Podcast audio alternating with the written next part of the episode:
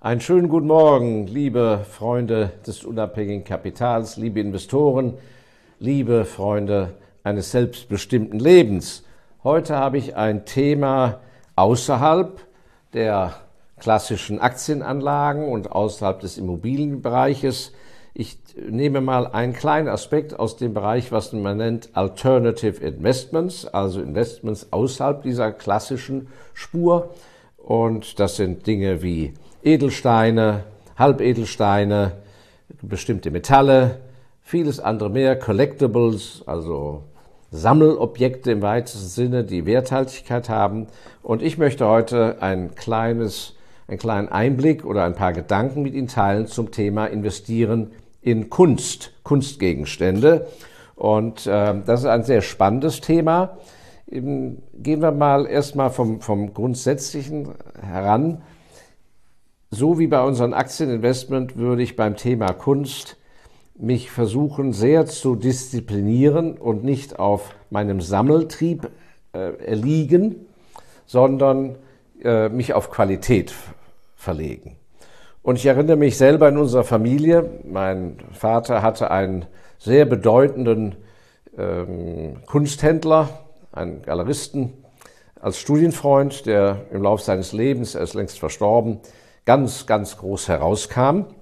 Bei dem stellte sich heraus, dass er praktisch neben seinem Handel, Kaufen und Verkaufen von Gemälden, die besten Sachen für sich behielt. Das wusste aber keiner. Und erst kurz vor seinem Tod kam also heraus, dass er also ganze Lagerhäuser voll mit diesen besten Kunstwerken hatte. Und da er kinderlos war, hatte die einem, hatte praktisch ein eigenes Museum gespendet und gestiftet und war also in jedem Fall zu einem sehr großen Vermögen und zu einem wahren Kunstschatz gekommen. Und ich erinnere mich, wie ich als Teenager über die Kunstmesse ging. Ich weiß nicht mehr, ob es in Basel war oder ich glaube, es war in Köln, wie wir über die Kunst oder Düsseldorf, wie wir die Kunstmesse gingen. Und da kamen wir dann an seiner Koje vorbei. Da hatte er wunderbare, ganz kleine Ölgemälde, Impressionisten. Und ähm, mein Vater, der eben nicht so viel Geld hatte, wir waren also dann doch überrascht, wie teuer, was weiß ich, so ein kleines Bild da war. Ähm, kann mich jetzt an den Maler nicht mehr erinnern, den Künstler. Und, aber ich weiß, das waren so Preise, sagen wir mal 50.000 D-Mark, 60.000 D-Mark für so ein kleines Ölgemälde. Das waren also 30.000 Euro. Vielleicht in der Kaufkraft bezogen auf heute sowas wie 100.000 Euro. Und ähm, ich weiß noch sehr genau, wie mit klugen Argumenten der, dieser Freund und Galerist auf meinen Vater einredete und sagte, verzichte doch lieber auf das Kaufen von dem und dem und dem und spare und warte wegen mir ein, zwei Jahre, bis das Geld beieinander ist, dann kaufst du dieses eine. Erstmals von der Qualität besser, es ist schön, schöner und vor allem du hast Aussichten, dass das Geld auch wirklich gut investiert ist. Und wir haben das natürlich ich hatte ja da noch nichts zu melden als Teenager. Es wurde natürlich nicht so gemacht. Stattdessen wurden im Laufe der Jahre viele schöne Kunstdrucke gekauft, die dann, was weiß ich, 500 kosteten oder 1000 D-Mark, 500 Euro. Und da bekam man im Laufe der Jahre für sein Geld sehr, sehr viel. Nun sind sehr viele lange Jahre vergangen und was ist das Ergebnis? Jahrzehnte sind vergangen. Die Drucke sind de facto unverkäuflich, nichts wert oder genauso viel wert wie vor 30 Jahren. Wenn ich aber nachschaue, ich erinnere mich noch äh, oder habe mir das notiert damals, wenn ich schaue, was dieses Bild, was damals 30.000 Euro gekostet hat, das kostet, da sind einige, die kosten jetzt eine Million oder zwei Millionen oder zumindest 600.000.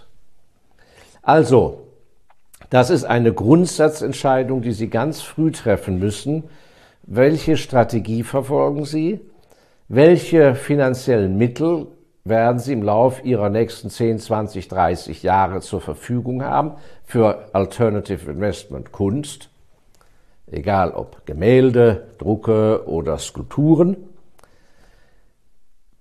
Und was Sie mit diesen Mitteln eigentlich erreichen wollen.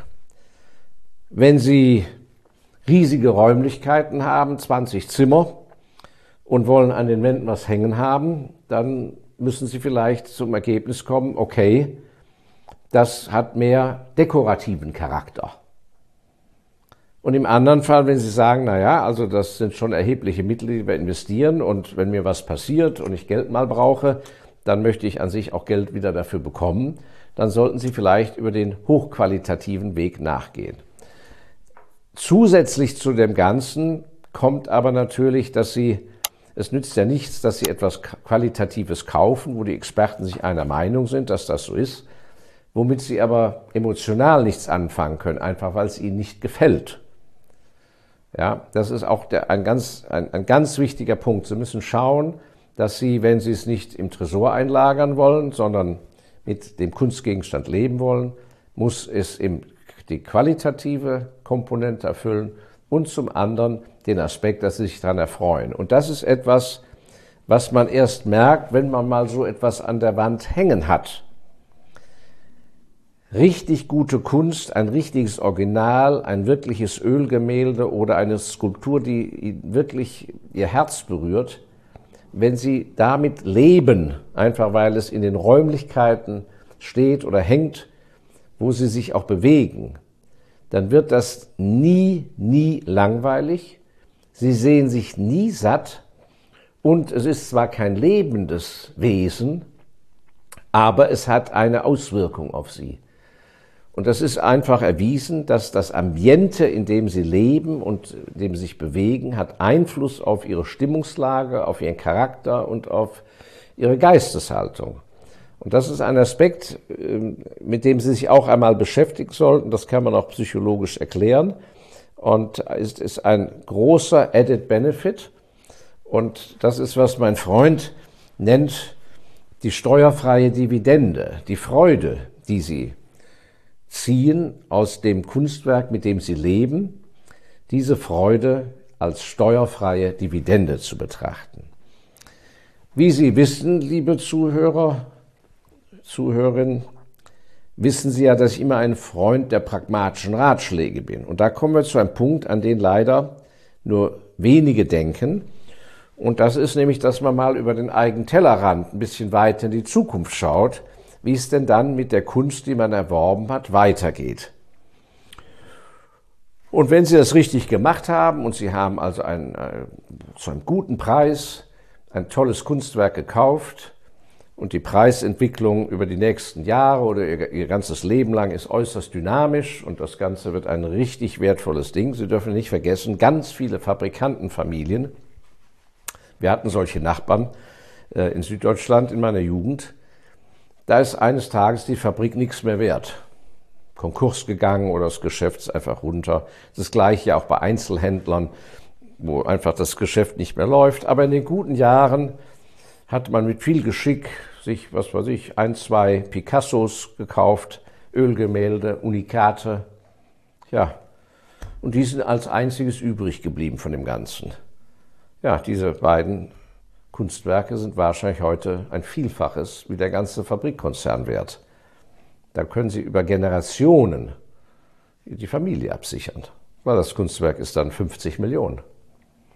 Und das konnte ein normaler Mensch mal kaufen. Also, die Frage ist, wie wollen Sie eigentlich dann von dieser Wertsteigerung profitieren und dennoch die Kunst genießen? Und das bedeutet, nur ein Werk zu kaufen, was der normale Mensch macht, ist natürlich Unsinn. Wenn Sie es richtig machen und Sie haben im Hinterkopf, dass auch eine Wertsteigerung auf Sie zukommen wird, müssen Sie alles versuchen, in einem relativ kurzen Zeitraum oder zeitgleich zwei der Kunstgegenstände zu kaufen. Des gleichen Malers oder Bildhauers, der gleichen Qualität, aus der gleichen Schaffens- Ära, aus der gleichen Epoche,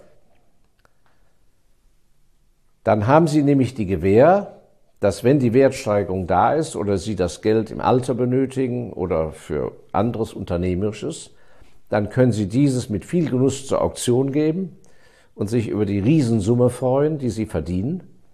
Und gleichzeitig haben Sie immer noch im Zimmer, wo Sie leben, die Freude an dem anderen Kunstwerk, an dem zweiten. Im anderen Fall ist es ein emotional ein ganz schwieriges Ding mit einem blöden Beigeschmack. Dann müssen Sie ein, Ihr geliebtes Kunstwerk von der Wand nehmen mit einem hässlichen Rand, nicht wahr, an der Tapete. Dann entsteht da eine Lücke und dann heißt es, mein Gott, 30 Jahre, 20 Jahre, das ist schon ein richtiger Freund von mir geworden, das Gemälde. Und jetzt ist da dieser Schandfleck an der Wand, nur wegen des schnöden Mammons. Das heißt, das wird Ihnen die Freude an dem großen finanziellen Ertrag, äh, wird, wird äh, einen bitteren Beigeschmack haben.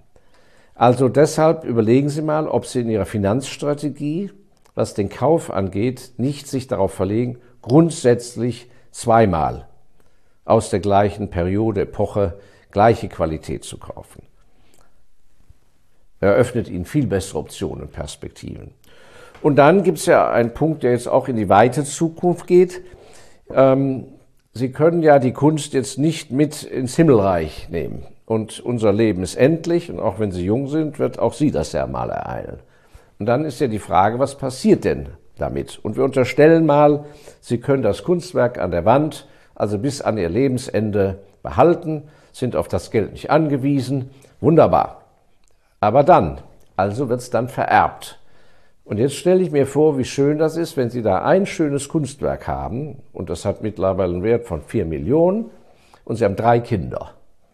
Die Wahrscheinlichkeit, dass einer von den dreien die anderen auskaufen kann, dass einer es überhaupt haben will und, und, und, jedenfalls das Potenzial für Streit, dumme Gespräche, Konflikte ist vorprogrammiert.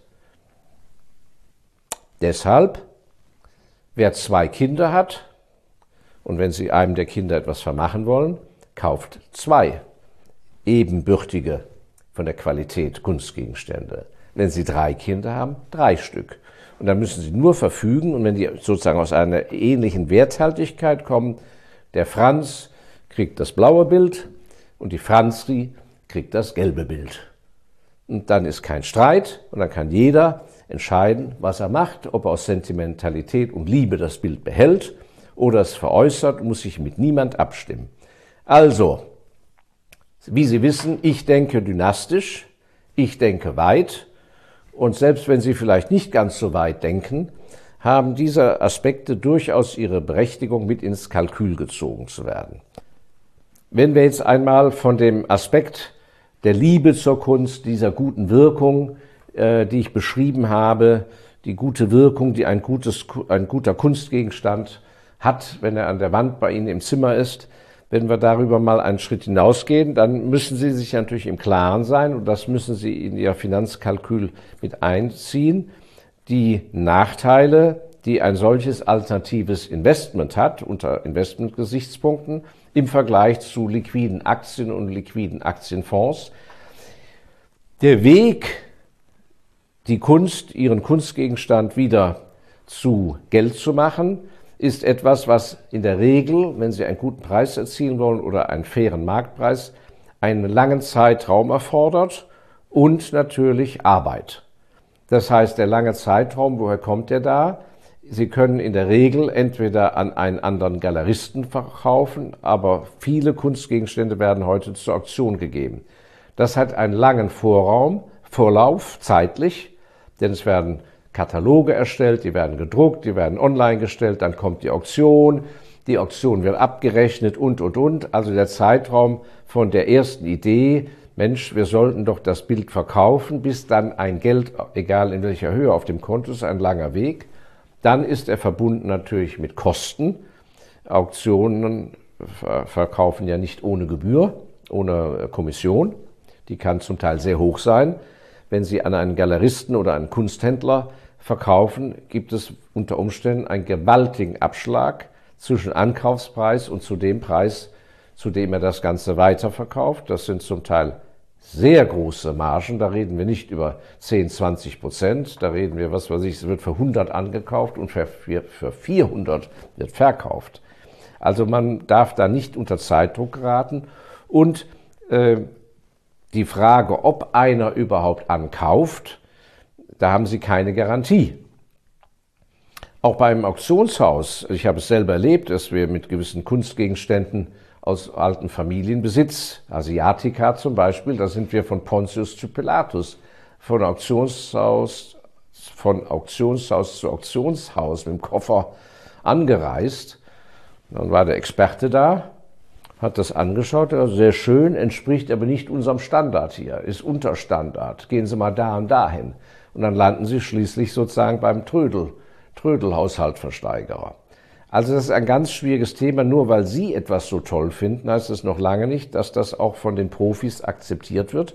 Und es gibt auch da so etwas wie geschlossene Zirkel. Wenn Sie nicht aus der richtigen Familie kommen, wenn der Kunstgegenstand nicht die, was man sagt, die richtige Provenienz hat, ja, äh, dann kann das schwieriger sein, weil ein Kunstgegenstand, der ich weiß nicht was, dem Großherzog XY oder dem Fürsten aus so und so 30 Jahren Bestand war, verkauft sich besser, als wenn es von einem unbekannten Sammler aus der Eifel stammt. Ähm, das andere ist natürlich, dass über den langen Zeitraum, wo Sie den Kunstgegenstand im Besitz haben, haben Sie keinerlei Ertrag, sondern haben unter Umständen Kosten, Kosten, wenn Sie das Bild versichern lassen, bei einer Kunstversicherung gegen Diebstahl. Und da ist vielleicht ein ganz wichtiger Aspekt, das ist auch wiederum eine Grundsatzentscheidung, die Sie treffen müssen. Ich kenne Familien, die erhebliche Werte bei Kunstgegenständen haben und haben die selbstverständlich nicht versichert. Warum? Weil der alte Herr mir gesagt hat, wissen Sie, Herr Elsässer, die Liste der Kunstversicherer, wo dann mein Name steht und welche Kunstwerke das sind, wie viel die wert sind, das ist ja die Diebstahlsliste. Weil irgendwann kommen diese Daten, werden von irgendeinem ungetreuen Mitarbeiter, werden die sozusagen unter der Hand verhökert da steht da ganz genau, was bei mir im Zimmer hängt. Und aus dieser Furcht haben viele Sammler tatsächlich keinerlei Versicherung. Und andere zahlen erhebliche Beträge für das zu versichernde Bild. Also auch eine Entscheidung, die sie treffen müssen. Also das muss alles abgewogen werden. Insofern plädiere ich dafür, die Investment ins Kunst auf einer sehr langen Linie finanziell zu überlegen, in was sie da hineinwachsen könnten und welche Strategie, Strategie sie auch dann auch durchhalten können. Das Gleiche gilt für viele andere alternative Investments, auf die wir vielleicht im Lauf des Jahres und des nächsten Jahres hin und wieder zu sprechen kommen. Das war mal ein erster kleiner Einblick in das Thema rund um die Kunst. Ich hoffe, es hat Ihnen ein paar Anregungen gegeben. Bitte sind Sie uns so nett. Falls Sie es noch nicht gemacht haben, aktivieren Sie den Abonnement-Knopf. Es kostet nichts, aber wir bleiben schön verbunden. Und wir bleiben vor allem verbunden bis zum nächsten Freitag. Vielen Dank, Ihr Markus Endesser.